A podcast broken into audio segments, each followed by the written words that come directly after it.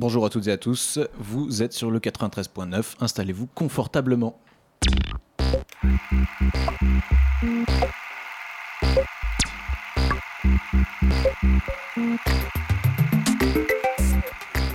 Paris, cinéma. Émission spéciale ciné-concert sur Radio Campus Paris. Le festival Paris Cinéma bat son plein depuis le samedi 5 juillet dernier. L'événement attire les cinéphiles de tout poil et harangue cette année particulièrement les amateurs de cinéma et de musique. Une programmation gratuite sur les bords de scène, tous les soirs de cette semaine, propose des ciné-concerts. Ce ne sont pas des séances de cinéma suivies ou précédées de concerts, mais bien les deux en même temps. Comment ce miracle? Comment ce prodige? Et c'est simple, c'est très simple. Des musiciens contemporains composent en live une bande originale de films pour des films muets, redonnant à ces vieux films une actualité tonitruante. Pour mieux renouer avec ce cinéma d'attraction, ce cinéma de presque de fête foraine, nous recevons des artistes invités par le festival Paris Cinéma. Serge Brandberg nous a accordé une interview hier soir. Sylvain Luc et François Ripoche nous ont rejoints euh, en plateau. Ils jouent ce soir pour Sylvain Luc et demain pour François Ripoche. Bonjour à vous, messieurs. Bonsoir. Bonjour. Romain Turzi euh, et la soprano Caroline Villain nous rejoindront autour de 20h pour parler de leur ciné-concert qui aura lieu jeudi. Et euh, le musicien de musique électronique Jeff Mills est quant à lui excusé puisqu'il présente ce soir son premier moyen métrage dans le cadre du festival. Ce soir, pour co-animer avec moi, Bruno de Jazenko. Salut Bruno, ça va? Bonsoir tout le monde, bonsoir Félix. Oui, ça va très bien, merci. M'accompagner à la réalisation euh, Hugo et Paul de Paul fait son cinéma nous rejoindra pour une chronique un tout petit peu avant 20h. Mais avant de débuter notre conversation, Charlie, notre reporter globetrotter, euh, troubadour, tout ce que vous voulez, s'est rendu au cinéma karaoké euh, qui a eu lieu le 5 euh, juillet dernier, le samedi soir, en ouverture du festival. En voici un extrait. Attention, les esgourdes. Paris, cinéma. Paris Cinéma. Cette semaine, tous les jours, à 18h55, une petite bulle de Paris Cinéma. Sur les berges de Seine, ce samedi 5 juillet, le festival Paris Cinéma s'ouvrait sur un ciné-karaoké à ciel ouvert. Sur l'écran, tout y passe. Les Demoiselles de Rochefort, Air ou encore West Side Story. Pendant 1h15, le public pousse la chansonnette, ce qui donne parfois lieu à des instants, il faut bien le dire, des instants pas mal.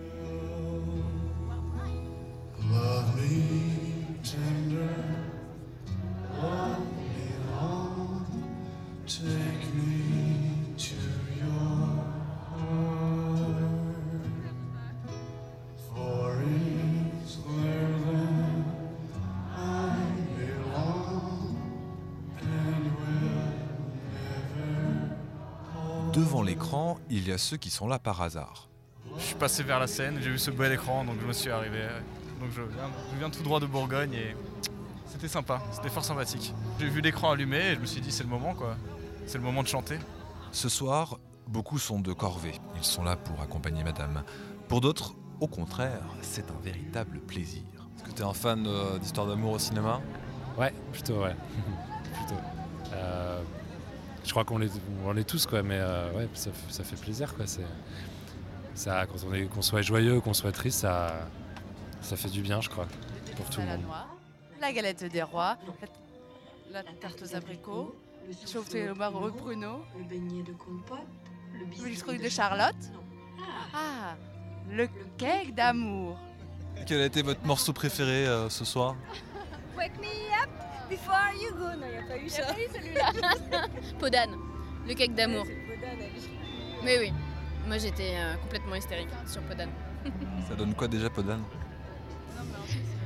Préparez votre, préparez votre pâte dans une jatte, dans une jatte plate.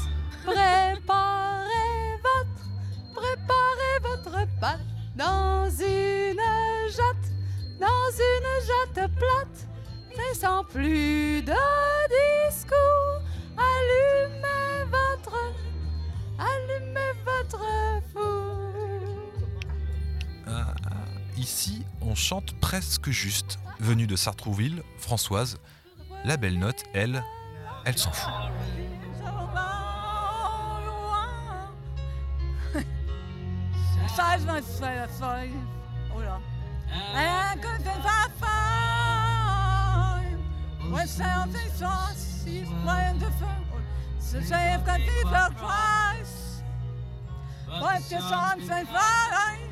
When the last when the song If I forgot you fine And trying funny real high. So as God's a fight in the way Best if they've been found. You say I find I I you. I'm the flavor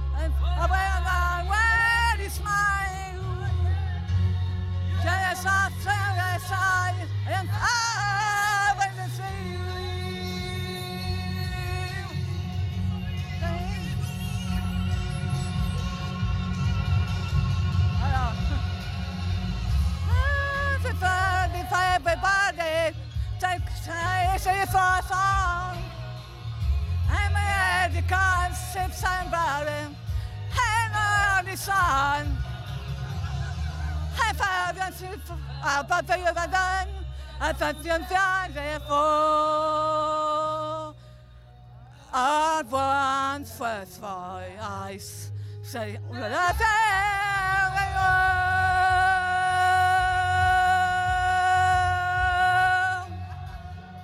Faut que je reprends mon anglais, hein. Mais c'est pas mal. J'en fais souvent. Demain, on vous racontera ce qu'il s'est passé aujourd'hui. Pour les curieux, curieuses qui souhaitent découvrir d'autres chants de Françoise, des photos, des sons, on vous donne rendez-vous sur le www.radiocampusparis.org. Paris Cinéma. Merci à Charlie qui nous fait partager euh, cette passion de la musique et du cinéma et qui va aller faire le, le troubadour et le, et le tru- truculent journaliste euh, voilà, parmi, les, parmi les, gens qui participent à ce festival. Et donc euh, pour l'heure, nous ont rejoint en plateau Sylvain Luc et François Ripoche. Messieurs, euh, peut-être ma première question pour commencer, c'est comment est-ce que vous vous êtes euh, mis euh, en relation avec ce festival et comment est-ce que ce festival vous a passé commande ou voilà, comment s'est fait la connexion avec ce festival Paris Cinéma? Sylvain Luc pour commencer. Pour moi, c'est très simple. C'est David Godvé qui m'a appelé et qui m'a proposé. euh, voilà, il me dit je, je pense que ce serait vachement intéressant que, que tu te colles au fait de, de, de- de faire un ciné-concert. voilà, ce serait vachement intéressant. Je dis bah, écoute, c'est quelque chose que je n'ai jamais fait, donc allons-y euh, gaiement. Voilà, sans aucun a priori. Donc je dis ouais, ouais, avec un plaisir, ouais. Avec, avec un petit peu de. un petit peu de, de, de- de frousse, un petit peu quand même, un petit peu, c'est ça qui est bon, hein? Voilà. Et, et vous, par, par exemple, François Ripoche, c'est pas du tout la même chose. Vous, c'est déjà votre troisième expérience de ciné-concert avec le festival Paris Cinéma. Oui, c'est ça, c'est la troisième. Aude était Aude Esbert. Donc, qui est la- était la venue me voir à déléguée générale, euh, du- Oui, la programmatrice. Ouais, programmatrice. Elle était venue à Nantes au festival euh, qui s'appelle Les Trois Continents, qui est un festival de cinéma. D'accord. Puis je jouais à un ciné-concert, euh, Le Lys brisé de Griffiths. Et euh, elle est venue me voir après en disant que qu'elle aimerait bien le revoir euh, à Paris Cinéma. Voilà. D'accord. Et un deuxième, donc Et un c'était. deuxième, c'était euh, Oyuki la Vierge de Mizoguchi. Là, je l'ai fait avec le groupe Francis et ses peintres. Et euh, deux chanteuses japonaises. Et puis euh, celui-ci, c'est une commande du festival de, de cinéma de. Je crois qu'il y a un Larsen. Ouais, ouais. Ça va s'arranger. C'est notre studio de déménagement. Voilà, on est. Une commande du festival de La Roche-sur-Yon qui m'a dit bah voilà, j'aimerais bien, si vous acceptez, que vous fassiez euh, une bande-son de Tabou de Murnau. Voilà. D'accord. Donc du coup, euh, voilà, une, une expérience, une première expérience, euh, voilà, qui s'est complétée au fur et à mesure. Et donc, et donc, comment, euh, comment est-ce que vous avez appréhendé cette, cet exercice particulier du ciné-concert, vous en tant que musicien de jazz? Est-ce que c'était un défi? Est-ce que c'était quelque chose qui, voilà, qu'est-ce que qu'est-ce que ça représentait pour vous de, de jouer sur du cinéma muet comme ça? Euh, ben, il y a- je crois qu'il y a plein de façons de faire. Et moi, c'est vrai que j'ai regardé le film longtemps sans rien faire, par exemple, parce que j'ai, comme j'avais du temps, j'ai regardé le film sans bande son, sans rien. Et puis, bah, il y a tellement de directions possibles, puisque tout est. Euh, bah là, moi, sur ce coup, là, je fais un peu, je bricole. Je suis un bricoleur. J'ai deux trois percussions, des samples. Ça se passe à, à Tahiti, à Bora Bora. Donc j'ai repiqué des, des vieux vieux chants traditionnels euh, tahitiens. Et puis je joue du saxophone parce que c'est l'instrument que je joue. Voilà. C'est une, une bande son qui est quand même improvisée au moins aux trois quarts, mais avec des écritures très précises à des moments très précis. Voilà, j'ai fait ce choix-là. Vous avez identifié un certain nombre de moments. euh, Ah oui, c'est très. euh, J'ai des découpages euh, très précis du, du- du film, quoi. J'ai un. Comment on appelle ça Une conduite, quoi, une partition. mhm. À la minute près. J'ai choisi de faire ça, mais il y a plein de, de- de façons d'envisager. J'imagine que si, Sylvain, je sais pas comment. Ah oui, mais ça n'a rien à voir. Ouais, moi, j'ai choisi. Une part d'improvisation plus, plus, plus large. Ah plus, ben euh, total. ouais. Ouais, c'est ça. Total. Je suis parti de, de, de rien. J'ai commencé à regarder parce qu'on m'a envoyé le, le- le film donc euh, Dracula là, euh, de Guy Madine. Et donc euh, j'ai- commencé un petit peu à regarder. euh, alors, par mégarde, en plus j'avais laissé un petit peu la musique qui est de Gustave Mahler. Tu vois Ah oui. Donc, euh, bon, donc j'ai vite arrêté, euh, franchement. Et puis j'ai arrêté le film assez vite aussi, parce que je me suis dit, tiens, euh, c'est une première. J'aime vraiment cette, cet espace là, de- de- de- d'improvisation entre le, le son et l'image, ou l'image et le son.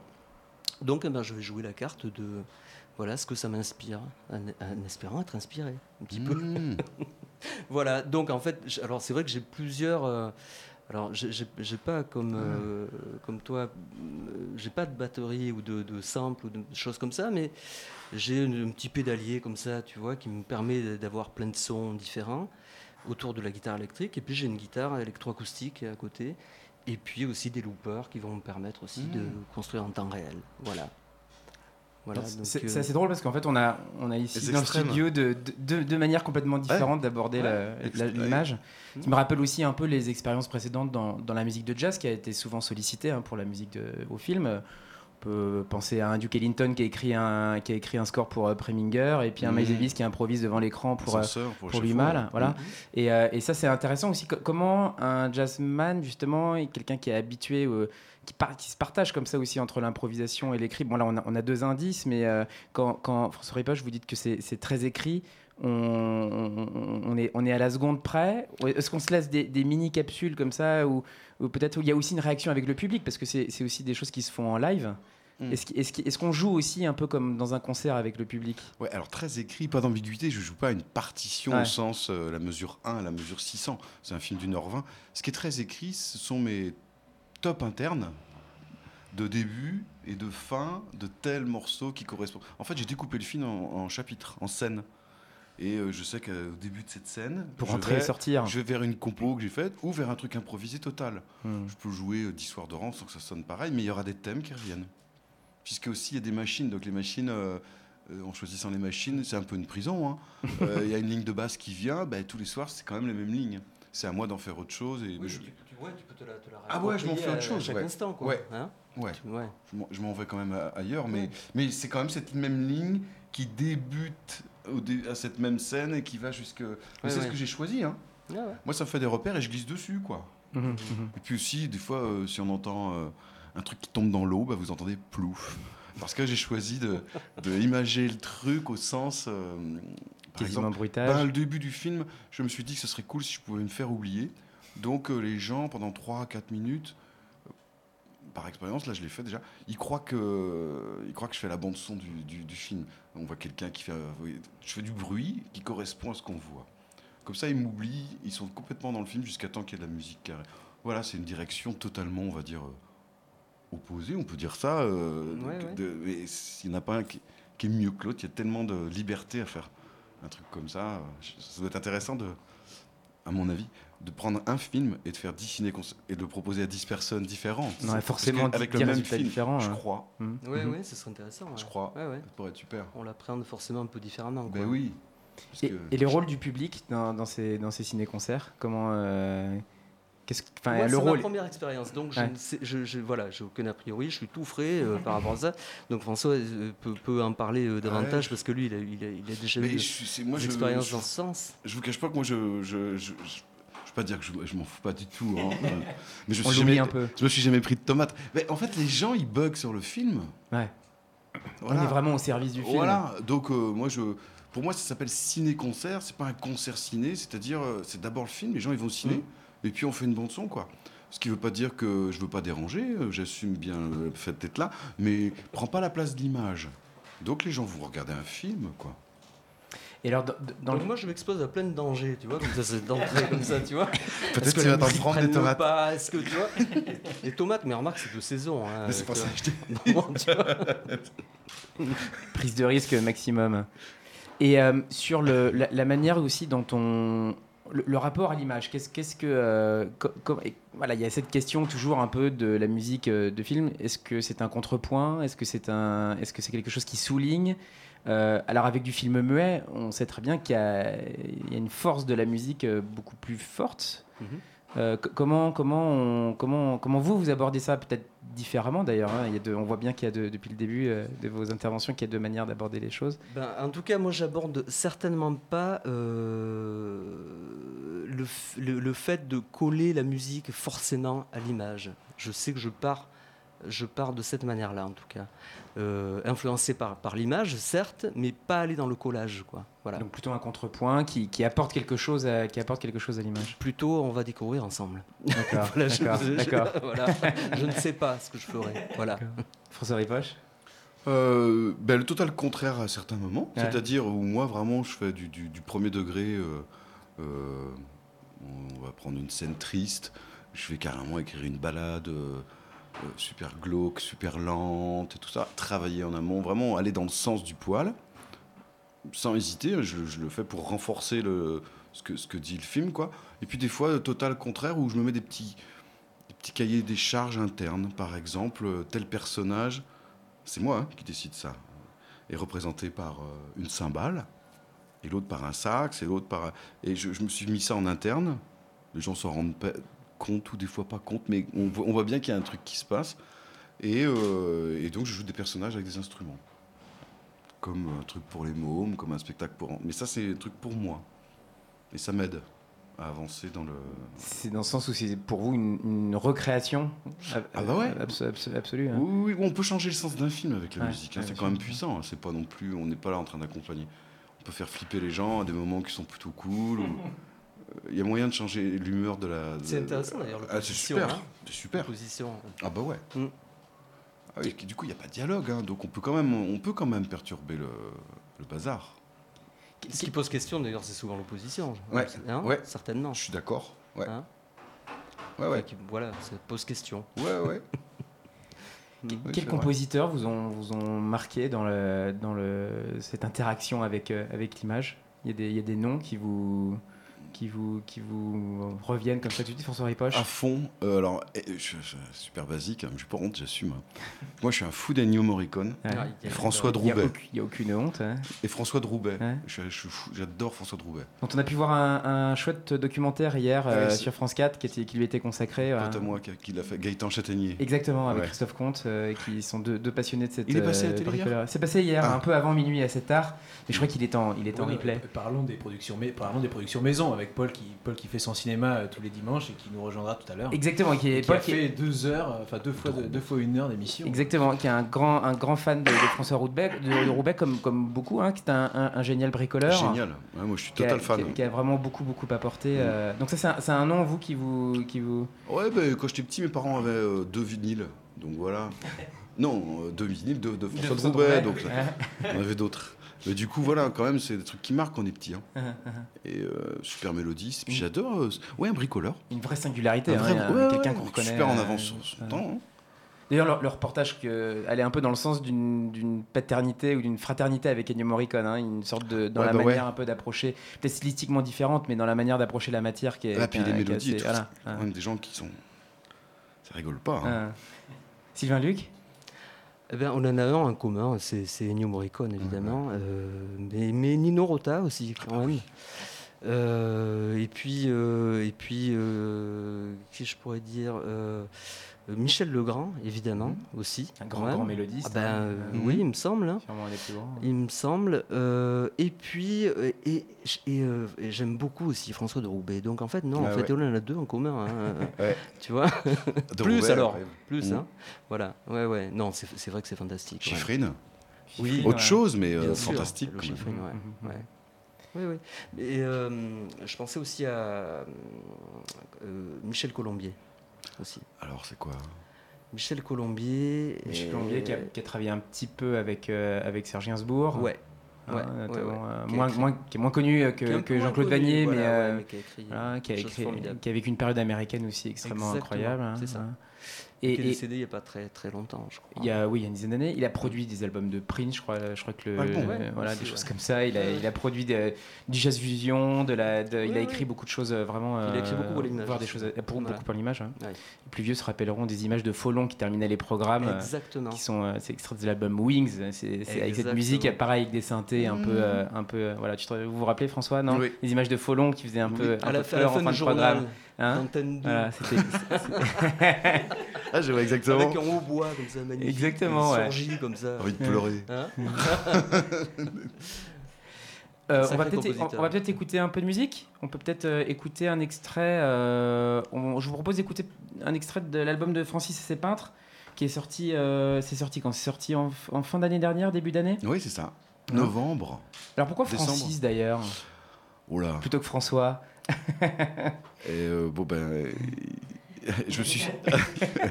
Il y a Grande 10 histoire. ans, je me suis fait, euh, je me suis fait voler un saxophone, 15 ans. Et donc je me suis mis vraiment dans un truc de musique électronique. Et j'avais un gros cafard. Je me suis fait voler un superbe saxophone. Et euh, je bossais avec un comédien qui se rappelait jamais comment je m'appelais et qui m'appelait toujours euh, Francis Ripollin. Ripollin, c'est une marque de peinture. De peinture. Il m'appelait toujours comme ça, il m'appelait François Ripoche. Ça m'énervait. Et donc on, a- on en avait ce duo ensemble. Et puis, euh, puis quand j'ai monté ce groupe, le guitariste du groupe, euh, ça le faisait rire. Il m'a dit, bah, ouais, il me dit bah appelons ça euh, Francis ses peintres. Et voilà, c'est ça. Bon, c'est un, c'est un album qu'on vous avait fait découvrir dans Jazz Co cette année, dont on avait beaucoup aimé le- l'ambiance, le ton aussi. Moi, j'adore les, les- les notes de livret euh, qui décrivent chaque titre. On, on aime, euh, j'aime beaucoup les lire. J'aime bien pour le titre euh, Idiot.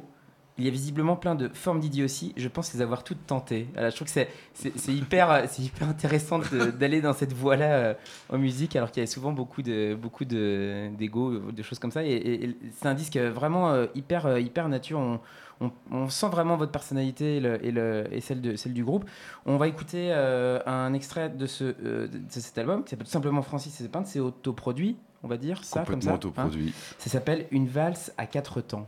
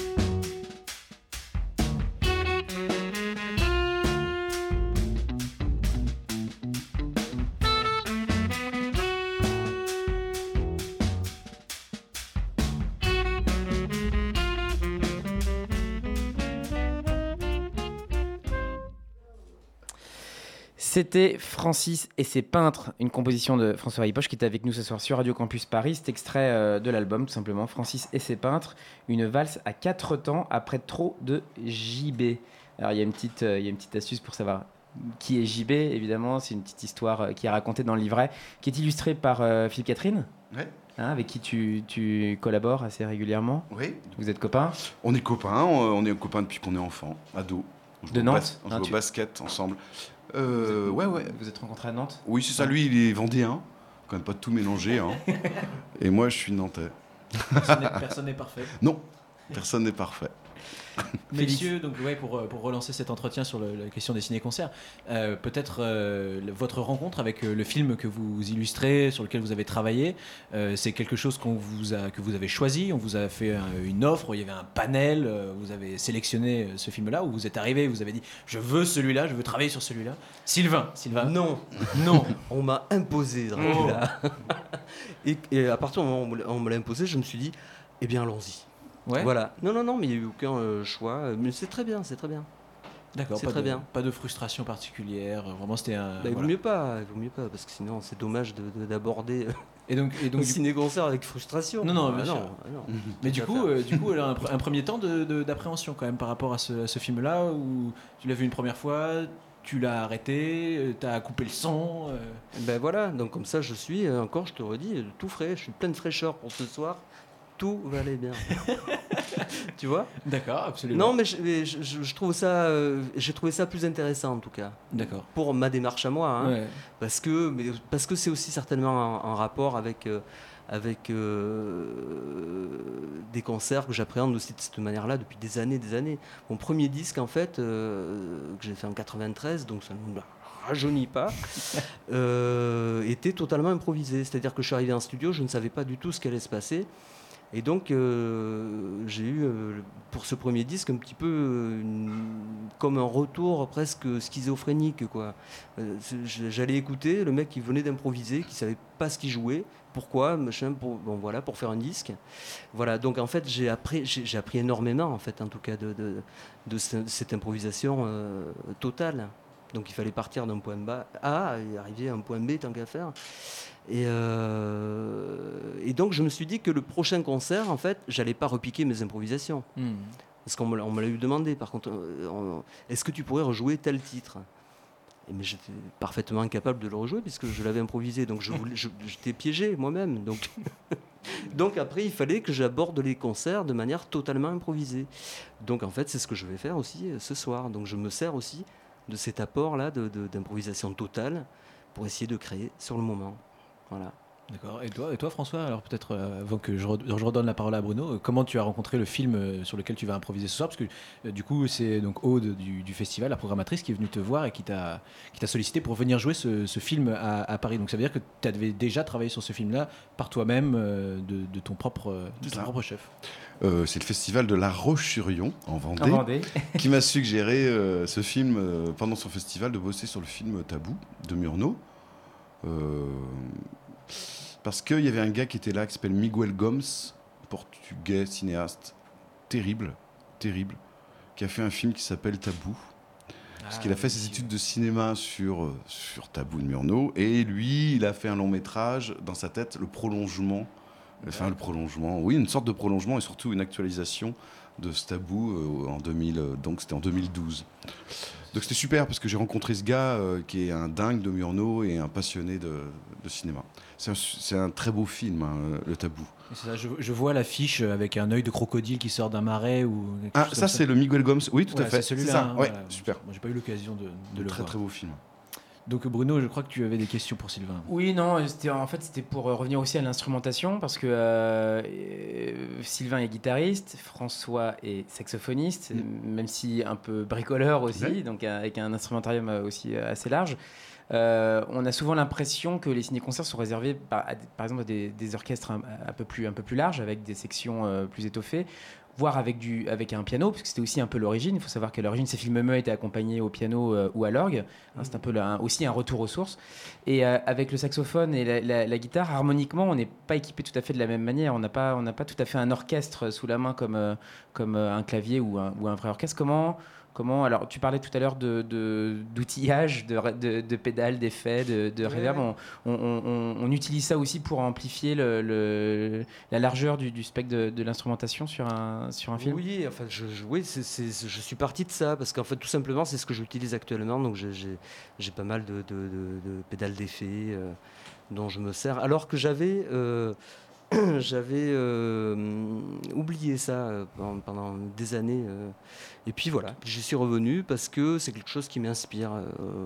Aujourd'hui, donc, ouais, pouvoir avoir une autre, euh, masse sonore, oui, parce que bon, il y, a besoin de, masse un peu.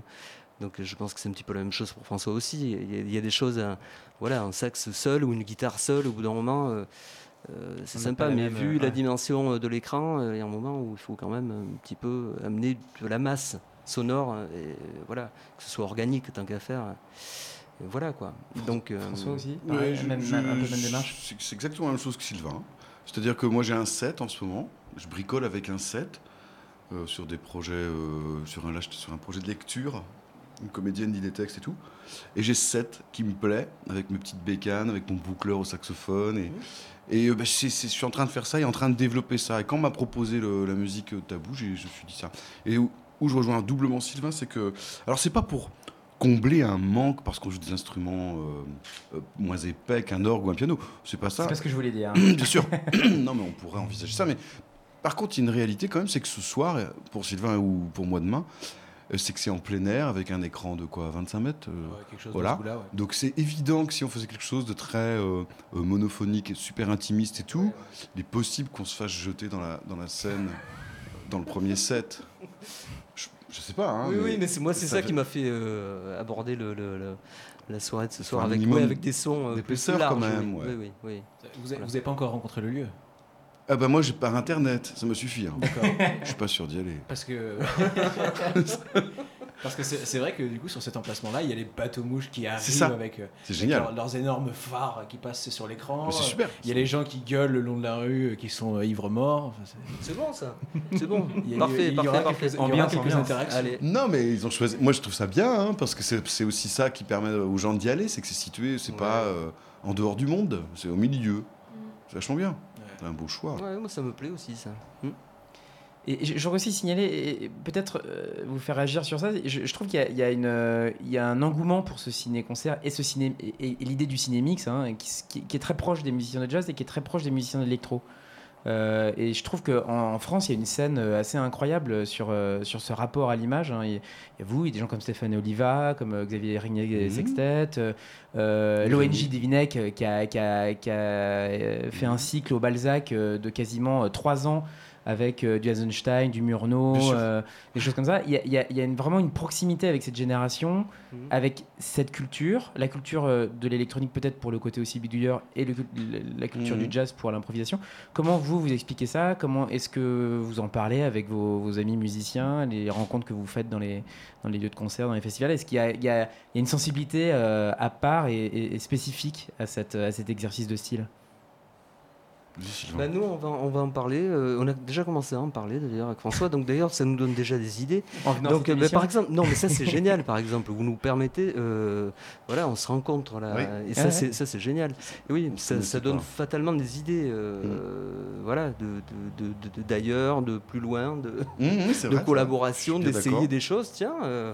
Euh, voilà, donc non, moi je n'ai pas vraiment euh, discuté parce que je ne suis pas vraiment dans ce milieu-là. Donc, euh, donc alors c'est vrai que, que mais je- ça me donne très envie en tout cas d'aller vers la rencontre et, et voilà, d'essayer de nouvelles choses. Ouais. Ça fait partie du parcours d'un musicien aujourd'hui lié à l'improvisation. euh, Bah, ça, peut, c'est- ça, ça peut compléter le, le, le- le cursus, on va dire presque l'expérience. Ben, il faut, euh, ouais, mais en tout cas c'est- continuer en tout cas euh, vers l'inconnu.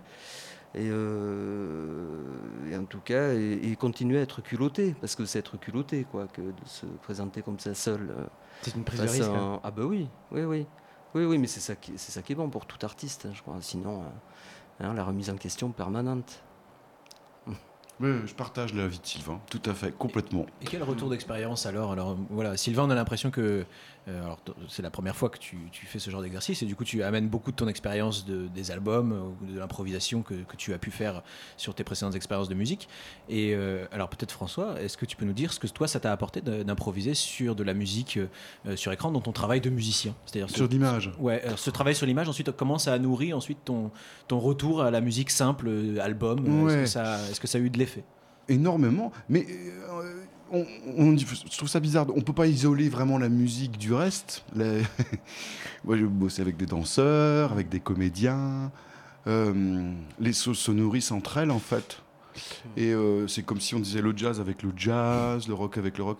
Alors déjà, il y a ça un peu. Après, si on met en plus la musique avec la musique, c'est naturel pour beaucoup de musiciens ou de comédiens. Euh, Il y a beaucoup de comédiens qui vont, en tout cas, moi je suis pote avec plein mal de comédiens qui viennent au concert et qui, me- qui comprennent ce qui se passe rythmiquement ou pas, mais qui sont dans un, qui, qui- qui viennent voir des choses quoi. Qui vont, les, comédiens ils vont pas que voir Molière.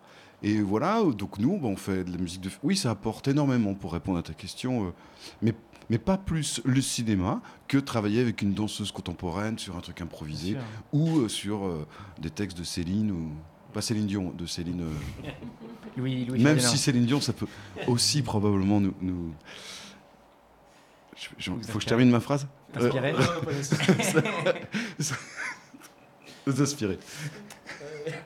Absolument. Donc peut-être on va écouter un titre de, de De Sylvain. Sylvain Luc, ouais, cet extrait de l'album. Standard. Je crois que c'est le dernier album que vous avez enregistré pour Dreyfus. Non. Non Il y, en a- il y en avait Il y a- encore il y, a- un y y a album de plus euh, qui est paru en 2011 qui s'appelle Organique. Ah oui, c'est vrai, d'accord. Pardon, autant pour moi.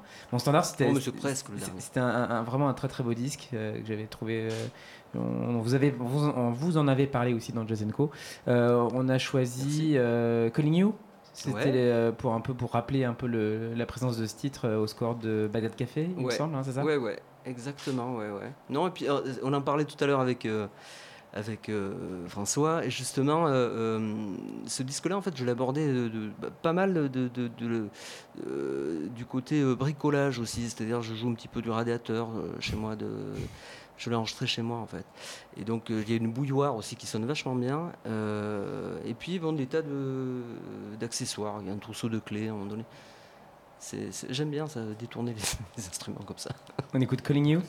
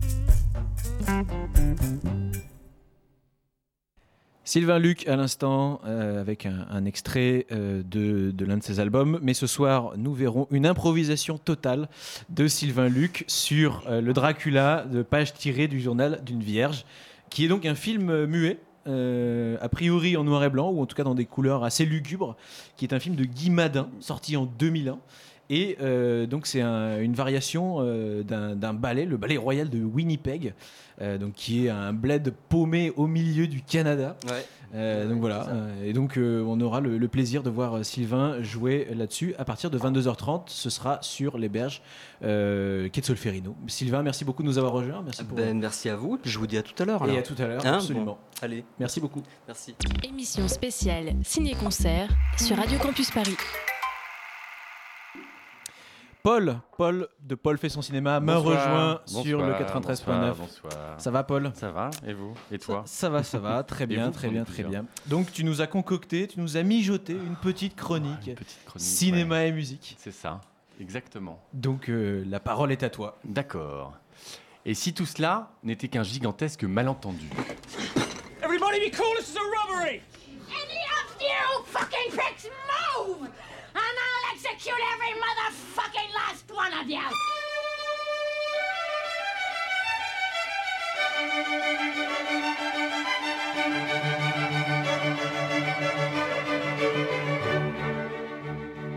Et si finalement Quentin Tarantino avait décidé de travailler uniquement avec Georges Delerue?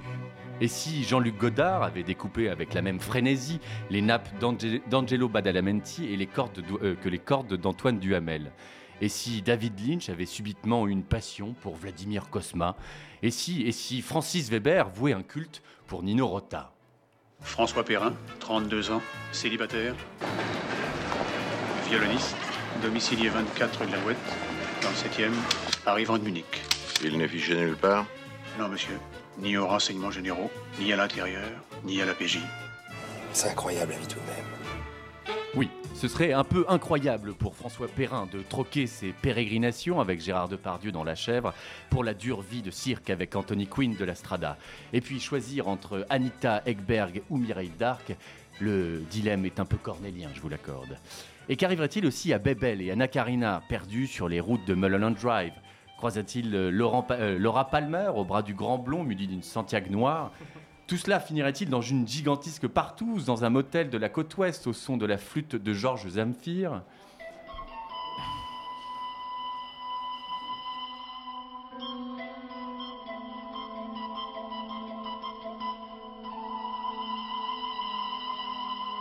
Ce qui me rend triste, c'est que la vie et le roman, c'est différent. Je voudrais que ce soit pareil. Clair, logique, organisé. Mais ça ne l'est pas. Si. Beaucoup plus que les gens ne le croient. Eh oui, ma pauvre Anna. La vie, le, les romans, le cinéma. Oui, tout cela est une histoire de hasard, de hasard, mais qui, euh, qui rencontre, euh, qui fixe des rencontres et qui fixe à jamais les notes sur la pellicule et ces satanées mélodies dans notre cerveau. Alors que le ciné-concert, ah le ciné-concert, c'est le champ des possibles, c'est faire converser plusieurs générations à travers le cinéma et la musique, c'est faire parler ceux qui connaissent mieux le cinéma que, le- que les cinéastes la musique parfois, c'est faire dialoguer le muet et le bruyant, c'est faire dialoguer les beats électro et techno de Jeff Mills avec Buster Keaton ou Are You Hoyt, c'est faire dialoguer le rock psychédélique de Turzi avec Nosferatu, c'est faire dialoguer la guitare jazz de Sylvain Luc avec Dracula. Et je pense aussi à Pascal Comlade qui rejoue chaque année un film de Jean Vigo à propos de Nice et qui me déclarait Mais tout cela est éphémère. Comment enregistrer l'éphémère? Comment enregistrer ce dialogue impossible entre celui des morts et celui des vivants?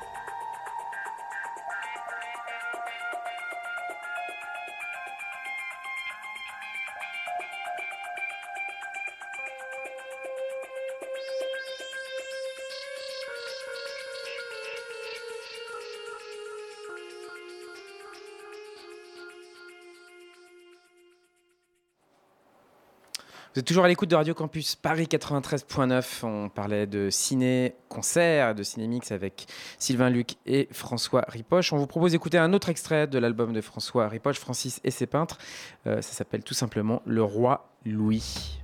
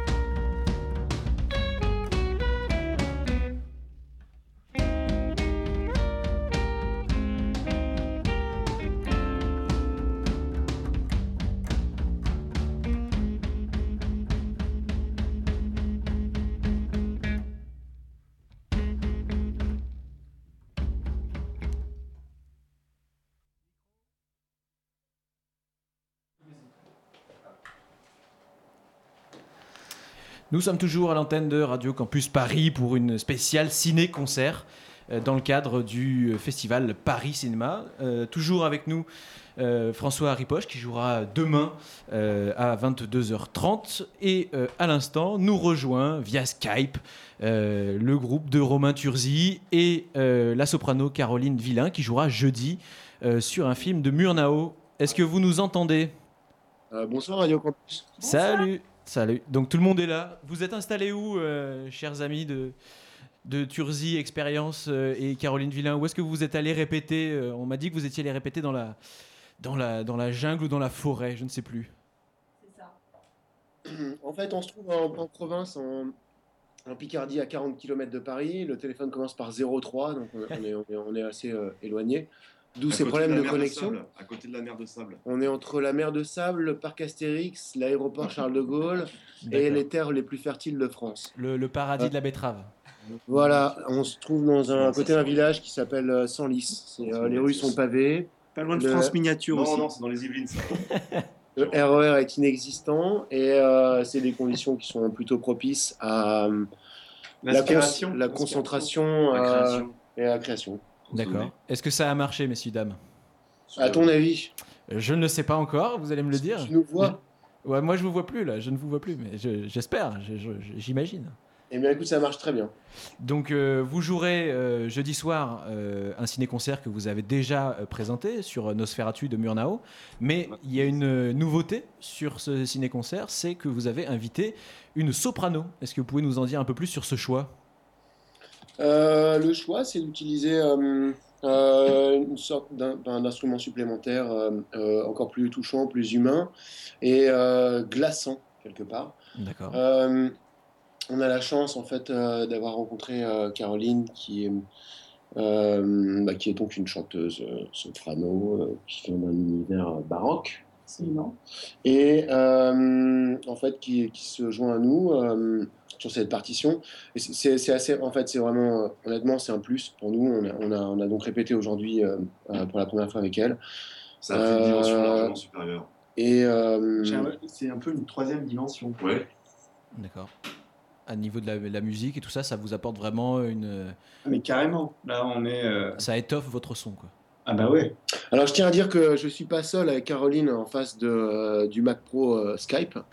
Euh, je suis entouré donc de Laurie Schoenberg à la batterie, euh, de Louis Laurin à la basse, euh, de Judah Warski au clavier. Euh, Moi-même, Romain Turzi pratique un peu le clavier et la six cordes. Euh, Il a une sept cordes aussi, mais il ne le dit pas. Ben, ma septième corde est vocale. Donc tout ce beau monde sera là pour jouer demain et euh, donc du coup peut-être. Euh, Après-demain, pardon, pardon, pardon, pardon. Et du coup, euh, peut-être vous pouvez rappeler la façon dont vous avez rencontré euh, ce film, ce film de, de Murnau. Pourquoi est-ce que vous avez décidé de, de jouer sur ce film-là plutôt qu'un autre? Euh, co- Comment est-ce que vous avez choisi? Bah, c'est- une euh, magnifique euh, histoire d'amour. Ouais. Tous inspirés. euh, et euh, c'est venu comme ça. En fait, non, l'idée, c'est que la. Vincent Langlade de la Cité de la Musique euh, nous avait programmé il y a deux ans, dans le cadre du cycle Monstres et Vampires, Oui. où euh, Philippe Glass jouait, euh, je crois, Dracula. Ouais, c'est ça, de Todd Browning. Et euh, en l'occurrence, nous, on nous a proposé euh, de faire Nosferatu, et euh, c'est à ce moment-là quand on s'est plié euh, bah, visionnage du film, on s'est plié à l'exercice, euh, écriture de thèmes euh, par personnage, visionnage du film, adaptation, répétition euh, et concert. D'accord. Euh, ensuite, ce concert nous a été recommandé par le festival euh, de films euh, filmés, filmés, non, filmés, en fait, euh, des ciné-concerts à Toulon, chez qui on avait déjà fait euh, euh, Metropolis quelques années auparavant. D'accord. Puis on l'a rejoué euh, au NIF, c'est le Neuchâtel International Fantastic Film Festival. Ok. Euh, donc à Neuchâtel, c'était c'était très agréable. On a été très bien reçus. Et, euh, et puis ensuite, on l'a fait dans un château. Alors ça, c'était très amusant. À Blandy-les-Tours, dans le 77. Euh, ouais, c'est drôle le 77. hein.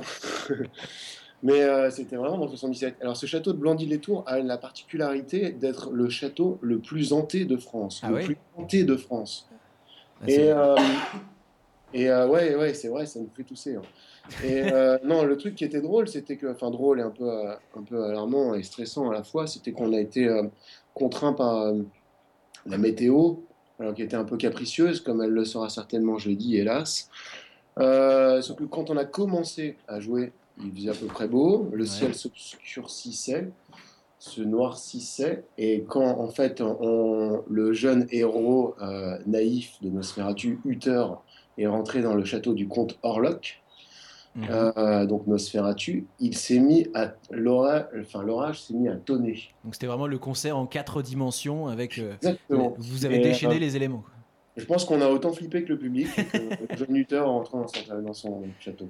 Donc comment ça s'est passé pour vous le, le processus de création euh, autour de ce, autour de ce film là? Tu, tu as dit rapidement euh, que vous avez euh, choisi certains personnages, qu'il y a des thèmes qui reviennent selon les personnages. Euh, tout à l'heure on écoutait Sylvain Luc qui disait que lui il y allait euh, presque à poil hein, pour, euh, pour ce soir. Que, Presque à poil Ouais ouais, euh, vraiment il, impro- il va improviser euh, de manière totale euh, ce soir. Il a, voilà, il a vu une partie du film, il- je suis pas sûr qu'il l'ait vu en entier. Euh, vous, vous, grassement payé, alors on essaie de bosser un peu, de Vous- préparer vous, les quel- trucs, de répéter. Quel- Euh, on, on improvise aussi un petit peu, hein, mais euh, par le film, on l'a vu une quarantaine de fois. Ah oui. Euh, non, non, en fait, on- on- avant de voir le film, euh, on a écrit des thèmes. Euh, On a beaucoup discuté ensemble. hein. Un On a enregistré, etc. Puis on a visionné le film ensemble, on a distribué les thèmes en fonction des personnages. D'accord. Euh, le thème un peu noir, martial, euh, à tendance Fort Boyard, euh, a été distribué à, à- Ça nous a beaucoup inspiré, à. Un thème un peu naïf en accord mineur pour Midinette, euh, on l'a distribué à Hélène. Et puis euh, un truc un peu électronique, un peu, un peu savant fou qu'on a donné à- à- au Dr Knock, qui est un de mes personnages préférés en fait du film. D'accord. Ensuite, on a répété devant le film. J'aime euh, beaucoup les rats. Il y a les polypes, il y a des polypes. oui, il y a des polypes dans le film. Il y a une scène, euh, il y a une, il y a une scène de biologie euh, de- animale très intéressante qu'on appelle la séquence animalière dans notre partition. Ok. Mais, euh, pour être sérieux, la, la- la difficulté du film par rapport à Metropolis qu'on avait fait il y a quelques années, c'est que Metropolis c'est une succession de tableaux avec une unité de lieu et de temps, tandis que Nosferatu est un film très moderne pour son époque. C'est un montage alterné tout le temps, donc on peut pas avoir un tableau qui commence une musique qui sera la même tout au long du truc. D'accord. C'est- À chaque scène, on change tout le temps de décor et de personnage. Ouais. La difficulté pour nous a été d'amener une unité dans, dans ce, dans ce récit qui est construit d'une manière un peu décousue. D'accord. Et donc vous, vous allez vraiment pour, pour euh, souligner des moments forts de- des films, pour être en complément, euh, raconter aussi peut-être une, histoire un peu différente. Enfin, euh, parce que c'est vrai que euh, tout à l'heure euh, François Ripoche nous disait que euh, la, musique, voilà, ça, fait partie du tout du film qu'on voit. Et c'est vrai qu'on peut rendre des moments palp- palpitants, chiants, et de l'autre côté, on peut aussi rendre des moments qui sont pas du tout, enfin, qui pourraient être joyeux et les rendre tristes. Enfin voilà, la, musique peut vraiment jouer sur, ces, sur, ces, sur la façon dont le film sera perçu par le spectateur. Pour nous, c'est avant tout un cri qui vient de l'intérieur. En fait, de notre, de notre point de vue, le vrai héros du film, c'est Hélène. D'accord. Et Alors moi- je me rappelle- j'ai pas vu- j'ai pas vu ça le pas vu film, euh. C'est ça qui, qui est mis en valeur par no- notre interprétation. D'accord. C'est-à-dire que euh, dans le film, donc le héros c'est Uther, le, le rôle titre c'est Nosferatu, mais en réalité, le, le, le- la, celle qui fait que l'intrigue avance toujours, c'est Hélène. Uther est subi, Nosferatu c'est le méchant. Et donc on a, on, a, on a vraiment mis Hélène en avant dans notre façon de, présent, de mettre en valeur euh, l'histoire euh, avec la musique. D'accord. Et, et est-ce que du coup, euh, Hélène, ce sera Caroline Villain? Alors, on peut le dire. Ah. On- Je suis Hélène, effectivement. Bonjour Hélène. Bonjour. Donc euh, voilà, bah, j'en profite parce que Caroline Villain, c'est quand même un, sacré défi que vous euh, relevez là de, jouer euh, bah, votre rôle en tant que, soprano en apportant ce style-là de soprano baroque dans, cette musique, voilà, musique électronique avec, avec beaucoup de, de rythme. Est-ce que ça vous fait pas, est-ce que ça vous a pas fait peur quand vous êtes lancé dans l'aventure? Peur, non, parce que euh, j'ai confiance en eux. mais euh, mais, euh, non, c'est. Justement, c'est intéressant, ça change. Ouais, parce que c'est vrai que.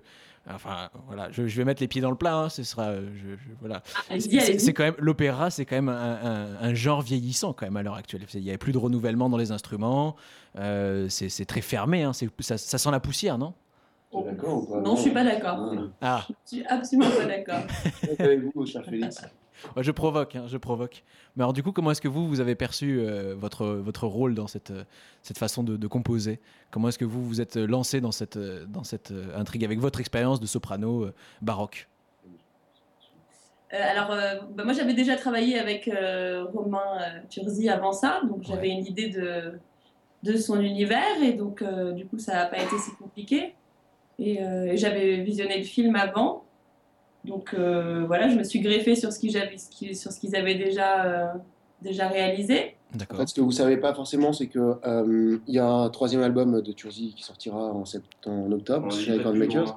Le qui C s'appellera donc C et Ah. qui contient deux, deux morceaux extraits de, de ce film-là. C'est ça, parce que donc, Romain, Romain Turzi s'est lancé dans l'alphabet et chaque album euh, prend prend une lettre de l'alphabet. Donc, euh, C'est dur l'alphabet. Alors, Il en reste pour l'instant, 22. je suis- je Il en reste suis- 23. J'ai un peu de mal, mais, mais pour l'instant. euh, non, non, et en fait, j'ai rencontré Caroline au moment où on avait déjà enregistré, euh, quel- on avait déjà enregistré Nosferatu, et on s'était dit euh, qu'il y avait des morceaux qui figureraient bien dans l'album. Ouais. Alors pourquoi pas les mettre, et pourquoi pas ajouter la présence d'une spécialiste d'un genre désuet que peut être l'opéra. D'accord, donc du coup, voilà, re- retour d'expérience direct où vous allez réinvestir ce, ce parcours dans le, dans le ciné-concert vers l'album. Voilà. D'accord. Cela dit, euh, l'actualité, c'est vraiment ce ciné-concert. Ouais. Euh, c'est un exercice assez, euh, assez tendu parce que, quand même, Nosferatu fait une, 1h40. Ouais. Euh, se retrouver euh, debout à jouer, il y a évidemment une part d'improvisation, mais, mais on- tout a été euh, euh, prédécoupé. Donc on sait Ça au quel moment on improvise ou non. D'accord. Euh, et euh, ça demande énormément de concentration. Euh, Et c'est, ça demande euh, une attention, en tout cas, euh, euh, vraiment intense pendant, pendant cette période d'une heure quarante.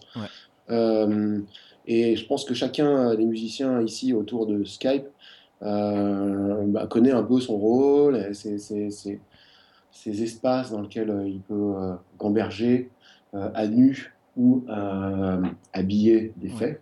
Et comment, comment, comment s'organise un ciné-concert, euh, Romain là? Parce que je sais que toi, tu as fait pas mal de ciné-concerts euh, solo. Là, la dernière fois que je t'avais vu, c'était au Quai Branly, là, pour la, pour la rétrospective Nancy Cunard. Il y avait un. Il y avait un voilà, tu as, joué autour d'un film qui s'appelait euh, Pays barbare.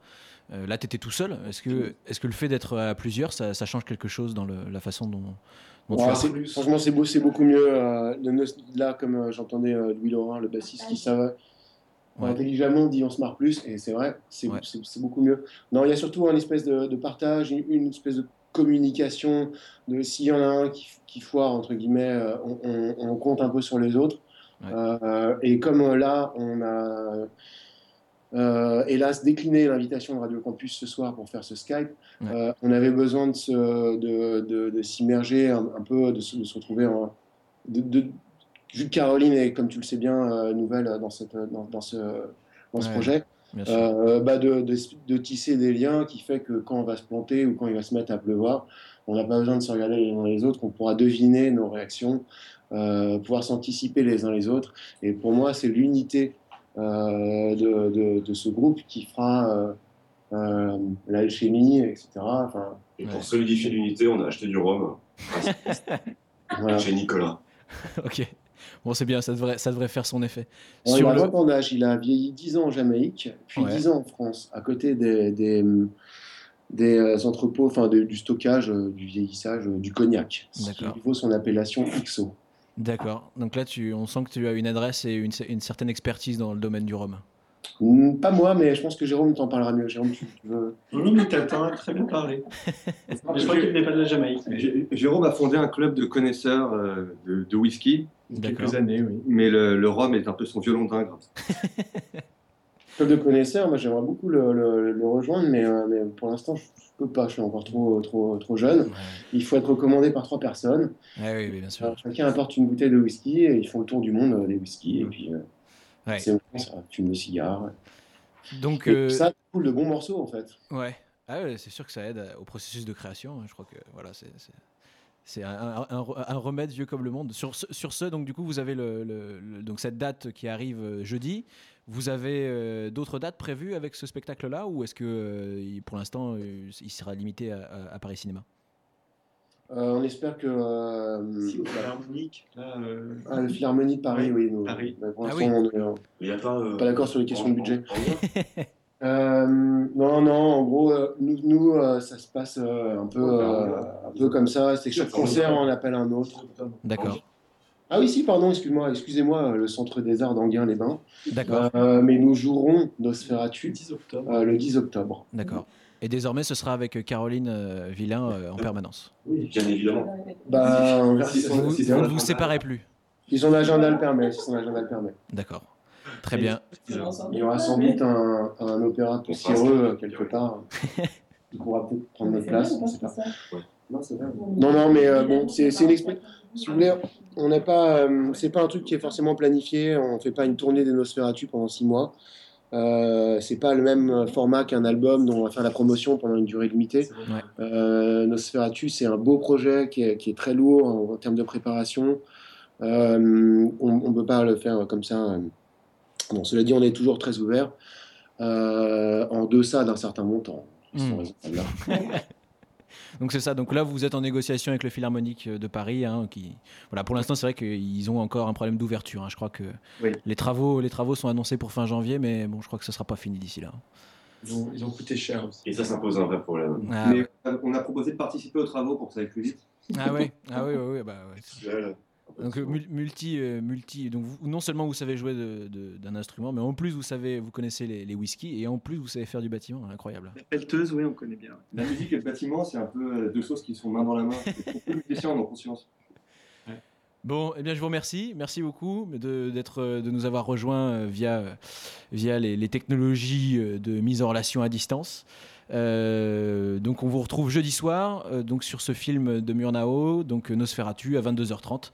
Et donc, merci à vous tous euh, de vous être réunis pour, euh, pour euh, parler sur l'antenne du 93.9. Merci à vous. Merci à vous. Salut. Salut. Were you? No. Okay. You have beautiful eyes. Thank you. Nice shaped face, right? You're- You're very slim. You have a nice body, etc. You walked in. You're very pretty. What do you need this? I mean, really, what do you need this? Well, uh, I just think it started a long time ago, and you know, once it's ingrained in your brain and it's been beat in there, it's really hard to get it out.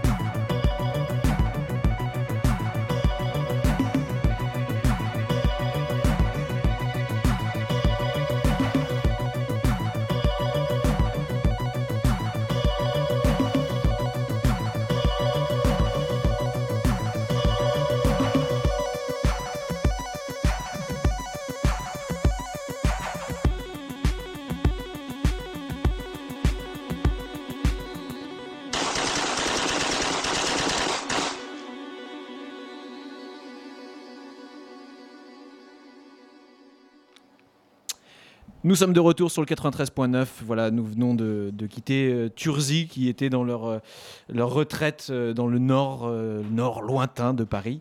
Va nous quitter également François Ripoche, qui jouera donc mercredi soir. Demain soir. Demain soir. Exactement. Avec le temps qui va être ensoleillé, radieux. Et oui, sans nul doute. Évidemment. Évidemment, puisque ça se passe à Bora Bora, le film. Donc, exactement. Donc, il n'y a pas le choix. C'est ça, donc Tabou. Tabou. hein, on le répète, Tabou, et ce sera donc euh, un Murnau, le dernier film de Murnau. euh, Oui, il est mort, Murnau est mort avant sa sortie. Voilà. Donc euh, Ouais. il n'aura pas vu le, le dernier. le- le film achevé. Ouais. Et euh, donc on, on te, on te remercie. Et puis Merci donc, à vous. euh, donc 22h30 demain. Merci beaucoup à vous. Au revoir. En attendant, nous, on va retrouver euh, Serge Bromberg, qui était hier, euh, qui jouait lui à 22h30 hier. C'est donc euh, Serge Bromberg, un, un producteur euh, de, d'émissions mythiques, Cellulo sur France 5, entre autres, et qui nous a donc accordé eh bien, une petite interview d'une quinzaine de minutes. Et je vous laisse eh bien, écouter. Bonjour. Donc vous êtes un, un homme aux multiples facettes professionnelles. Vous avez été, euh, vous êtes le directeur de la société Lobster Film. Vous êtes l'ancien directeur artistique du festival du film d'animation d'Annecy. Vous avez également été animateur de télévision avec l'émission emblématique Cellulo sur la cinquième. Et euh, pour résumer, en fait, euh, ces, différents parcours professionnels qui, qui- ce qui rassemble tout ça, c'est cette fureur qui vous habite pour le cinéma. Oui, voilà, c'est pas de la fureur, c'est de la gourmandise. Je suis un euh, cinéphile euh, omnivore. J'adore le cinéma sous toutes ses coutures et je trouve qu'il y a des dimensions du cinéma qu'on explore fort peu. Euh, la première d'entre elles étant celle du patrimoine très ancien. On a un peu tendance à limiter le patrimoine au film à partir des années 30, c'est-à-dire l'univers sonore, et évidemment à partir des années 60, la nouvelle vague, etc. Et je trouve aussi que le cinéma patrimonial est représenté essentiellement par des gens qui sont des érudits, qui savent beaucoup de choses et qui laissent assez peu de place au cinéma euh, euh, à voir et à boire. Un peu comme il y a les vins de soif, ce cinéma de plaisir. Et donc moi, ma, ma euh, passion, c'est de montrer à quel point le cinéma très très très ancien, qui était fait pour nos arrière-grands-parents ou nos grands-parents, était un cinéma joyeux, sans prétention, sans ambition, d'autre que de les faire rire, de leur donner la joie du spectacle et l'envie de revenir pour payer un nouveau ticket la semaine prochaine, ce qui après tout est le propre d'une industrie. C'est vrai, et, et- là-dessus, votre force, c'est que vous, vous arrivez à rendre des choses extrêmement chiantes, extrêmement passionnantes. Et je pense, je pense en à, fait, à non, Gertie, non, par non, exemple. moi c'est plutôt l'inverse. Je suis comme Jean-Christophe Averti. Je, je, je, je rends des choses extrêmement passionnantes, extrêmement passionnantes, alors qu'il y a plein de gens qui rendent ces trucs totalement passionnants, dès qu'ils se mettent à parler dessus, ils les rendent chiantes à pleurer. Comme on dit couramment, le meilleur moyen de tuer une poésie, c'est de l'expliquer. Eh ben, des gens qui expliquent et qui nous montrent qu'ils ont tout compris, il y en a plein. Moi, je comprends peut-être pas, mais ça me fait rire et j'ai envie de partager ce rire et cette générosité et cet amour du cinéma premier. C'est vrai, alors par exemple, moi je me rappelle la première fois que je vous avais vu, c'était avec Gertie le dinosaure, où vous vous rappeliez qu'il y avait un bonimenteur à côté et que, que dans les classes de cinéma, on montrait souvent dans- en option cinéma audiovisuel, on montrait ce, ce- ce film sans bonimenteur. Voilà, alors c'est c'est exactement ça. Gertie le dinosaure 1914, les spécialistes de l'animation connaissent probablement ce film comme étant soi-disant l'un des premiers films euh, du cinéma d'animation américain et l'ont vu en université et l'ont trouvé très ennuyeux. Et bien moi quand je l'ai joué, je l'ai joué déguisé en indien avec un fouet, avec le réalisateur des Simpsons qui illustrait le film avec un tuba et euh, enfin c'était n'importe quoi mais c'était merveilleux. Ben, c'est des choses comme ça, c'est des moments euh, exceptionnels. Euh, on oublie toujours que la vie c'est fait pour être vécue, c'est pas fait pour être expliqué. Et vous, comment vous êtes tombé là-dedans, Serge Bromberg Moi je suis tombé là-dedans parce que quand j'étais très jeune, euh, je suis encore très jeune, il n'y a qu'à dire, mais euh, il n'y avait pas de- de- d'enregistreur, de, VHS, de DVD, de choses comme ça. Euh, C'était dans les années 60, j'étais très très jeune. Et mon père a ramené à la maison le seul moyen qu'il y avait de voir des films enregistrés, c'est-à-dire un petit projecteur Super 8. Et il a passé un film de Charlot, qu'on va passer ce soir d'ailleurs. C'est étonnant, une boucle se boucle. Et, euh, et, euh, et j'ai été tout de suite fasciné par cette, euh, euh, par cette dimension très étonnante euh, qui différait de la télévision. Tout d'un coup, j'avais une image que j'avais choisie, dont j'avais choisi la temporalité, que je pouvais arrêter pour aller boire un verre ou faire pipi, que je pouvais revoir si jamais il y a quelque chose que je n'avais pas compris. Et, j'ai trouvé ce- ces images muettes beaucoup plus parlantes que bien des discours et des émissions qui bavardent, bavardent, bavardent, mais qui au final ne disent rien. Voilà, le cinéma de l'époque à 10 minutes, 15 minutes. Le long métrage a été inventé à la fin des années 10, donc depuis 1895, les films sont tous des courts métrages. Eh bien, c'est la grammaire, et avec cette grammaire, on fait Chaplin, on fait les premiers Disney, on fait les premières actualités, les premiers documentaires, les premiers films militants, les premières pubs, les premiers journaux, enfin bref, tout est là. En 1915, la guerre vient nettoyer malheureusement toute cette industrie naissante, mais tout avait déjà été inventé. Et vous, votre force dans ce, dans ce, dans ce domaine-là, ce qui est incroyable, c'est que vous savez aussi, enfin, non seulement vous restaurez les films, vous, les, vous permettez à ces films d'avoir une deuxième vie, de, un retour de flamme, hein, comme le nom de. C'est le nom de, de, de la- de mes spectacles depuis 20 ans. ouais. Voilà, et du coup, vous êtes, euh, vous arrivez à faire partager cette passion et vous animez ces soirées. Enfin, vous refaites le, le bonimenteur, vous refaites le, pi- le- le- le pianiste. Mais en fait, c'est très simple. Moi, j'ai, j'ai- vous savez, j'ai appris à jouer du piano comme tout le monde, euh, jeune. Et puis, j'ai arrêté comme tout le monde à l'adolescence parce que j'étais plus intéressé par les filles et les études. Et puis, à l'âge de 30 ans, je me suis rendu compte que je trouverai jamais un pianiste qui puisse jouer la musique que je veux jouer. Donc, je m'y suis remis. Et donc, c'est, c'est vrai que ça devient un petit peu un one-man show. Mais la réalité, c'est que euh, je passe ma vie à chercher des films dans les caves, dans les greniers. Je trouve des films merveilleux. Ou alors, d'autres trouvent des films qu'ils m'amènent en me disant tu devrais le passer parce que c'est vraiment merveilleux. Au fond, celui qui trouve, on s'en fout. Mais il y a ce moment d'émerveillement quand je vois un film génial, je me dis oh, j'ai envie de le montrer aux gens que j'aime, à ma famille, à mes amis, etc. Et, euh, et du coup, ces spectacles, c'est l'écrin idéal euh, pour passer ces films. Euh, et ce que je fais dans mes présentations, c'est je raconte un tout petit peu d'où viennent ces films, ce qu'ils sont. Je raconte comment je les ai retrouvés, je raconte ce qui les rend formidables, mais surtout, au bout d'un certain temps, je me Je joue du piano, je laisse la place au film, et, euh, c'est un moment euh, formidable parce que d'une certaine manière, je sais que pour les euh, 500 personnes ou 600 personnes qu'il y aura ce soir, ou parfois les 5000 personnes ou 10 000 personnes dans d'autres endroits, eh bien, euh, ça va être comme s'ils avaient vu ces films pour la première fois. Et vous savez, euh, c'est étonnant, le nombre de gens que je vois se goberger de tout ce qu'ils ont fait dans la vie, etc. Moi, finalement, bon, j'ai réalisé quelques trucs, euh, j'ai monté cette société, mais en réalité, tout ce que j'ai fait, c'est montrer des œuvres et, et- et leur rendre la lumière. Et finalement, le cinéma, c'est tout ça. C'est la lumière, ça c'est fondamental. Et puis il y a un autre ingrédient qu'on apprend assez peu dans les écoles de cinéma, c'est le spectateur. Et je peux vous dire, sans spectateur, il n'y a pas de cinéma. C'est vrai, c'est vrai, c'est vrai. Donc pour ce soir, euh, on a une programmation euh, qui va être dans l'actualité aussi avec euh, du, du- enfin pour ce soir. Demain nous serons, enfin nous. Enfin, hier, en voilà, gros. ce sera Voilà. hier, voilà. Lundi soir. Voilà, donc lundi soir hier. Donc euh, dans la programmation, qu'est-ce que vous avez choisi, Serge pour- Alors ce qu'on a choisi cette fois-ci, on a euh, la première euh, française de la version restaurée de Charlot Musical, le fameux film que j'ai vu quand j'avais 8 ans. Donc il y a moins de 50 ans, hein, mais pas beaucoup. Euh, lorsque mon père a ramené ce projecteur Super 8 à la maison, il y aura évidemment, puisque nous sommes au bord de la Seine, des images euh, des inondations de Paris. Forcément, Paris sous les eaux, en espérant que la projection soit pas sous les eaux aussi. Mais enfin, a priori, il n'y aura pas d'averse ce soir. Euh, on passera un film inconnu de Buster Keaton. Vous entendez bien inconnu. Une histoire de découverte absolument incroyable. Un coup de fil que je reçois un jour d'Argentine. Un monsieur qui me dit Monsieur Bromberg, vous n'allez pas croire, j'ai vu un truc. Euh, Voilà. Et, il m'annonce qu'il a vu un film euh, inconnu de Buster Keaton. Alors je dis Mais c'est incroyable, quelle année 1922. Oh, mais c'est formidable. Mais il s'appelle comment? Malek Forgeron. Ah, je dis Mais Malek Forgeron, tout le monde l'a vu. Et le type dit non attendez excuse-moi la conversation a mal commencé. Alors je recommence. Je m'appelle Fernando Peña, je suis celui qui a retrouvé les 30 minutes perdues de Métropolis et je vous dis que j'ai un fi- ah là tout d'un coup ça devenait beaucoup plus intéressant. Et en plus le film est absolument génial. C'est le même titre mais c'est un film différent et c'est euh, un éblouissement. Et puis nous aurons le premier euh, dessin, enfin le deuxième dessin animé de l'histoire du cinéma, euh, Émile Cole, un film perdu dont il ne subsistait que les 20 premiers mètres, euh, le film en fait 80, et il se trouve qu'il y a exactement un mois, euh, j'ai euh, acheté sur eBay une bobine de film pour 7 euros. Et bien figurez-vous que c'était ça, c'était la voilà une copie nitrate d'époque, on l'a restaurée, etc. Première ce soir sur les quais de Seine, donc incroyable. Et puis on terminera par un karaoké géant de 1933, euh, imaginé par les frères Fleischer, et à la fin euh, un truc pas possible avec Bambi, avec Godzilla, avec. Enfin, c'est juste, ça va être. Vous voyez, c'est ça, qui est- formidable. Il y a des gens qui rentrent dans un restaurant et on leur explique euh, ce qu'ils vont manger, comment ça a été fait, le machin, l'histoire du cuisinier, etc. Puis il y en a d'autres, ils arrivent et écoutez, ça a l'air bien chez vous, je rentre, surprenez-moi. Eh bien, Retour de flamme, c'est un peu ça. C'est la même surprise pour les spectateurs que j'éprouve moi quand je retrouve une boîte dans un grenier ou sur un marché aux puces, que je l'ouvre, que je la mets sur la table de visionnage et c'est parti.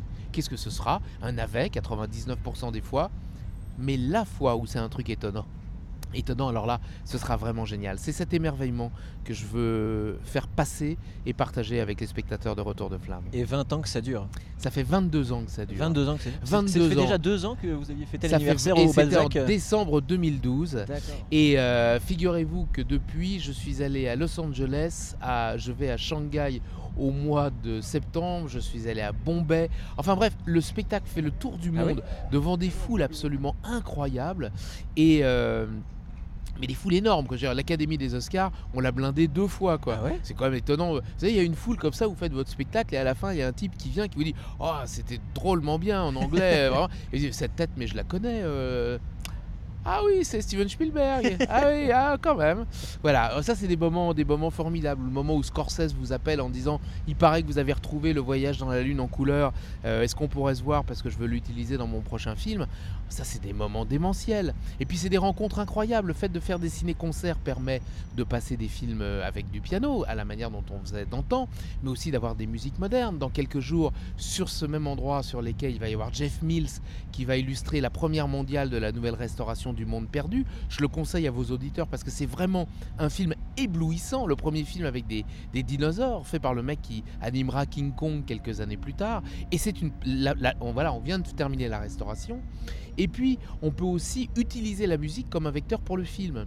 Euh, euh, je pense notamment à ce qu'on a fait avec R euh, il y a quelques années, qui ont composé une musique pour le voyage dans la lune de Georges Méliès. En Une couleur, de- hein. voilà, en couleur. que- Voilà, une musique de 2012 pour illustrer un film de, de 1902, donc 110 ans plus tard. Euh, mais le nombre de jeunes qui ont regardé ce film et qui ont découvert Méliès grâce à R, d'une certaine manière, c'est le, c'est le filmeur filmé, c'est le musiqueur musiqué, c'est euh, c'est la rencontre en fait. Ce qui est amusant, vous voyez, c'est que quand Méliès fait le film euh, Le voyage dans la Lune en 1902, pour vos auditeurs, c'est le, le film où on voit la Lune avec l'obus dans l'œil, l'image est très très célèbre il dit euh, avec mon film, s'il vous plaît, jouez des airs à la mode. Ah, évidemment, les airs à la mode en 1902 ne sont plus les mêmes que ceux aujourd'hui. Mais d'une certaine manière, nous sommes dans l'esprit de Méliès en demandant aux gens de R, enfin à Benoît euh, Dinquel et, enfin, euh, et Nicolas Gaudin, de, de, de- de- de composer une musique pour ces images anciennes. Au fond, c'est des films éternellement jeunes, et donc il n'y a pas de raison de s'en priver. Et comment on vous trouve, Serge Bromberg Alors c'est très très simple. D'abord, si vous avez des bobines dans votre cave ou dans votre grenier et que vous avez envie de les expertiser ou de me les apporter pour qu'on y jette un coup d'œil, sachez que vous êtes mon ami et vous serez le bienvenu. Alors ceci dit, pour nous écrire, alors il y a un numéro de téléphone évidemment, euh, c'est le, je, vais le répéter deux fois, hein. c'est le 01 43 38 69 deux fois. Euh, et puis il y a une adresse, ma société s'appelle Lobster comme une langouste en anglais. Donc l'adresse c'est lobster lobsterfilm FILMS comme des films.com. Donc je répète 06 01 43 38 pardon, 01 Vous avez 40 failli avoir Allez. le numéro personnel de Non, Serge bon. Bromberg. 01 43 38 69 69, c'est les bureaux de Lobster et vous me demandez, je suis Serge, ou alors par mail lobster arobase, lobsterfilm.com. Et, euh, et peut-être avez-vous chez vous le film perdu d'Alfred Hitchcock, des Marx Brothers, de Laurel et Hardy, de Charlie Chaplin, d'Arletty, de Jean Gabin, de Jean Renoir. Pour tous ces gens-là, il y a des films perdus qui sont peut-être chez l'un de vos auditeurs. Ça vaut le coup, non? Ça vaut le coup quand même, ou chez les grands-parents des auditeurs. Peut-être, sait-on jamais. Et comment comment est-ce que euh, comment est-ce qu'on vous a trouvé euh, par exemple comment euh, comment Scorsese est venu vous voir vous pour ou est-ce que c'est est-ce que c'est vous qui êtes en train le chercher Non, non, pas du C'est tout. quand même une histoire incroyable. Non, non, pas du tout. Mais c'est, c'est- la restauration de- du voyage dans la Lune a duré de 1999 à, à 2011. Donc, quelque part, c'est une longue histoire. De nombreuses personnes en ont entendu parler. Et donc, c'est arrivé jusqu'aux oreilles de Scorsese. Mais je connaissais Scorsese depuis un certain temps. Et vous savez, tout ça se résume en une seule phrase. Euh, on la doit à Georges Bernard Shaw. Le secret de la réussite, c'est de durer. Eh bien voilà, depuis 30 ans que Lobster existe, enfin 30 ans l'année prochaine, je me vieillis un petit peu, eh bien euh, beaucoup de gens ont entendu parler de Lobster, ont vu les spectacles, les films que nous avons restaurés. Ça fait Euh, l'objet d'une commercialisation en DVD. Le, le- commercialisation en DVD. Mais enfin, c'est vrai qu'on a, voilà, on, on- on- on est très très très actif dans ce dans ce secteur-là. Je suis, euh, je suis administrateur de la Cinémathèque française. Voilà, je suis pas particulièrement un inconnu. Je voyage beaucoup et et voilà, au fond, euh, le meilleur moyen de voyager dans le monde, c'est de faire voyager les films qu'on aime. Et les films devant lesquels il y a marqué Lobster Film présente sont de plus en plus nombreux et j'en suis très fier. Oui, Serge, quels sont les projets pour Lobster et quelles sont les, les nouvelles pépites? Parce que là, Il y en a trop Ah, J'imagine quand même qu'il y, a- y une ou deux pépites qui doivent sortir du lot. euh. Ouais, ouais, Alors, voilà. Peut-être pas, Enfin, peut-être non, pas quelque chose d'aussi important que Non, non. le, le- le voyage sur la Lune en couleur Bien euh, sûr de que non, euh, bien sûr que non. En même temps, euh, si je retrouve le film perdu de Chaplin demain, ce sera quand même pas mal. Ouais, c'est vrai. Euh, vous savez, moi je dis toujours un truc. euh, j'ai plein de projets en permanence. Là, on est en train de restaurer euh, un film de Jacques Feder, Visage d'enfant, de restaurer L'Inhumaine de Marcel L'Herbier. On est en train de restaurer deux films rarissimes euh, écrits par euh, Jacques Prévert, euh, Si j'étais le patron et un oiseau rare. Euh, et, Ça et- ressemble à du Prévert, ouais. Oui, ça ressemble exactement à du Prévert. Et euh, on a beaucoup, beaucoup de choses dans notre, dans notre euh, euh, hôte à projet. Euh, pour le moment, l'actualité, c'est Chaplin. C'est euh, terminer la restauration des courts-métrages de Chaplin. Nous y sommes depuis 2002. Et théoriquement, on devrait sortir euh, l'année 1915, qui sera la dernière année à la fin de l'année. Donc, euh, euh, ça bouclera euh, l'histoire. Nous ferons tous les audiovisuels pour le musée de Chaplin qui ouvre en 2016 Où à Vevey, euh, dans le- là où il a vécu les 25 dernières années de sa vie, c'est en Suisse. Donc ça, c'est un truc euh, absolument formidable pour nous. Et puis, plus généralement, comme je suis quelqu'un euh, de gourmand qui aime être euh, au pied de l'arbre de Noël avec euh, tous ces paquets cadeaux et me dire je les ouvre pas parce que dedans ça va tuer la poésie. Tant que les paquets sont là, je peux imaginer ce que je veux à l'intérieur. J'aurais tendance à vous dire que ma plus belle découverte, c'est la prochaine. Éternel, ina- ina- inassouvi, voilà, un plaisir sans fin. Mais c'est la vie, non? Oui, tout à fait. tout à Voilà. fait. Serge Bromberg, merci beaucoup. Merci, Merci de à nous vous. avoir accordé cette interview. C'était très plaisant. Merci. Merci. Serge Bromberg qui euh, nous a accueillis euh, hier sur les berges de Seine, euh, voilà, où les ciné-concerts vont avoir lieu. On va vous en redonner le programme avec Bruno, mais euh, juste avant, je vous rappelle que sur le site internet de Radio Campus Paris, votre radio préférée, eh bien, nous faisons gagner des places, non pas pour les ciné-concerts qui sont gratuits, mais pour le reste de la programmation du festival Paris Cinéma, et notamment on vous offre des places pour le film d'Olivier Assayas qui s'appelle Sils Maria, qui se joue demain, mercredi 9 juillet. Donc les places sont gagnées sur le site, hein, la rubrique euh, agenda. Voilà, vous allez sur le- le- l'article Paris Cinéma, place à gagner. Euh, le lendemain, on vous fait gagner des places pour Mercuria de euh, Virgile Vernier. Donc voilà, ce sera le jeudi, le lendemain. Donc n'hésitez pas à aller récupérer vos places. On vous offre ça et vous écrivez simplement un message à concours at radiocampusparis.org. Je dis bien .org, pas .fr, mais .org. Concours at radiocampusparis.org. Vous retrouvez toutes les informations sur le site internet. Et euh, bien d'ici là, on pourra peut-être se croiser à un ciné-concert, puisque ce soir, les ciné-concerts continuent. Et Bruno, je crois que ce ciné-concert de ce soir, on les a reçus aujourd'hui. Exactement, c'était Sylvain Luc qui était à notre micro euh, il y a peu de temps, euh, le guitariste multi-récompensé. Il a reçu un, un grand prix du Django d'Or, qui était une récompense assez recherchée par les, jazzmen français et, et, du monde entier. Le guitariste donnera score sur la musique, sur les images de Dracula, page tirée d'un journal d'une vierge de Guy Madine. C'est un film canadien qui date de 2001, donc on est dans un film muet euh, contemporain, récent. Et euh, ce sera donc à partir euh, de 22h30 sur les berges de Seine au port de Solferino, comme toutes les soirées proposées. Voilà, donc Sylvain Luc, guitariste, qui nous a raconté un peu sa manière de procéder avec tous ses effets et sa manière de voir les choses pour le ciné-concert. C'est ça, c'est une création originale. Demain, euh, ce sera François Répoche, donc demain, même heure, mercredi 9 juillet, 22h30, sur les berges de Seine. Ce sera le film Tabou de Friedrich euh, Murnau. C'est son dernier film qui date de 1931, et donc c'est donc une histoire qui se passe à Bora Bora. euh, et c'est voilà, une, une femme qui devient tabou, et du coup, ses amants eh bien, doivent la fuir pour ne pas être sacrilège. Ce sera euh, le lendemain, le jeudi 10 juillet. On pourra écouter Turzi, euh, qu'on a écouté en interview tout à l'heure euh, dans l'émission, sur les images de Nosferatu de Murnau, effectivement, un, des films les plus connus de, Murnau, sommet du, du film expressionniste. Turzi, donc, on retrouvera pareil dès 22h30 le 10 juillet sur les berges de Seine.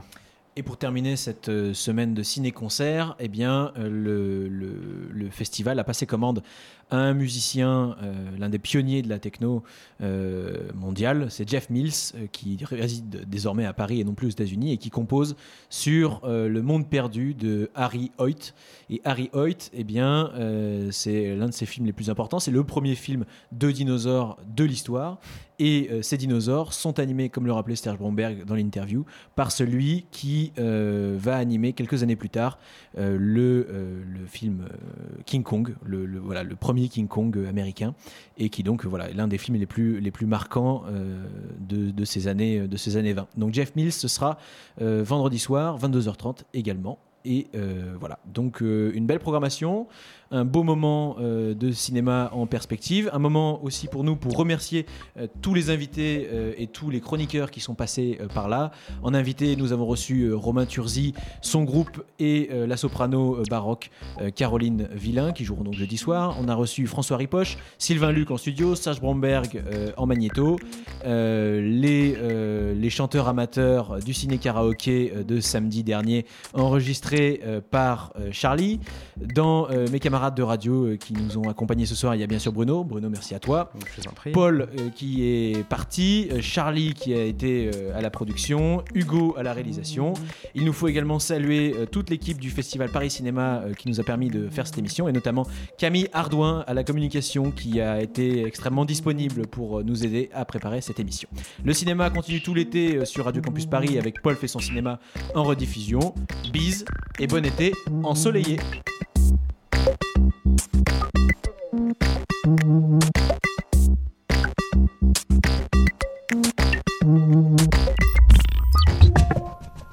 Radio Campus Paris 93.9.